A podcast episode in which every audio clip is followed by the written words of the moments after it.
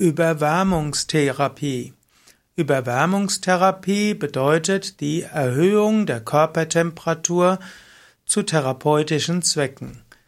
Die Überwärmungstherapie soll insbesondere helfen gegen bakterielle und Virenerkrankungen. Die Überwärmungstherapie soll die Stoffwechselvorgänge im Körper beschleunigen. Die Überwärmungstherapie soll dazu helfen, dass Schadstoffe schneller abgebaut werden.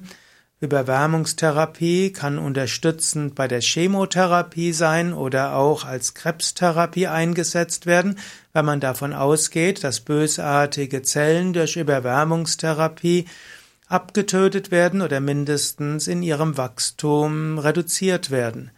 Überwärmungstherapie kann auch eingesetzt werden bei schlecht heilenden Wunden, bei Geschwüren. Überwärmungstherapie findet auch eine Anwendung bei verschiedenen Erkrankungen im Bewegungsapparat, wie zum Beispiel Arthritis, Arthrose, Morbus Bechterew und andere Gelenkerkrankungen.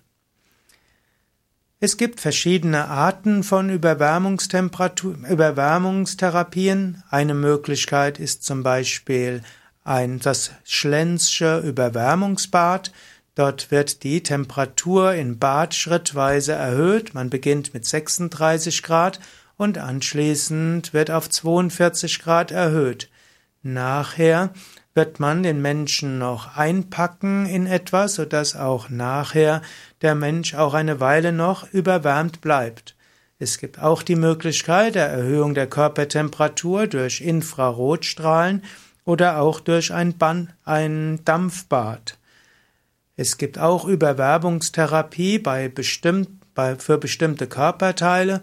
Es gibt zum Beispiel die Möglichkeit, Wärme mit Sonden zuzuführen oder Infrarot, mit Infrarotstrahlen in bestimmten Teile des Körpers. Man nimmt zum Beispiel, oder es gibt auch die Möglichkeit, mit Hilfe von Medikamenten Überwärmung zu erzielen, also einzugreifen in die Selbsttemperaturregulierung des Körpers. Überwärmungstherapie kann man auch nutzen bei Erkältungen. Hm, es gibt manche Menschen, die sagen, dass wenn sie eine beginnende Erkältung haben, dann müssen sie nur erstmal einen Liter trinken und typischerweise auch schon wärmenden Tee, wie zum Beispiel Lindenblütentee plus etwas Ingwer und vielleicht auch noch Cayennepfeffer und danach gehen sie eben ins Bad und nehmen das Bad, die Badetemperatur wird schrittweise erhöht und anschließend warm eingewickelt, vielleicht in ein Handtuch und da drumherum noch ein paar Decken und darüber die normale Bettdecke und so etwa nach 20, 25 Minuten und sehr starkes Schwitzen ist danach der Mensch wieder gesund. Überwärmungstherapie hat natürlich auch äh, hat auch Nebenwirkungen und so gibt es auch bestimmte Gefahren und Risiken. Überwärmungstherapie Therapie könnte zu Herz- und Kreislauferkrankungen oder kann bei Herz- und Kreislauferkrankungen zum Kreislaufkollaps führen.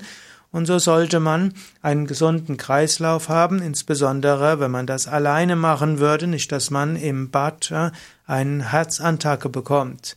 Es gibt auch Kontraindikationen für Überwärmungstherapie, zum Beispiel Tuberkulose, Nierenschwäche, Schwangerschaft und eben auch Herz-Kreislauf-Erkrankungen.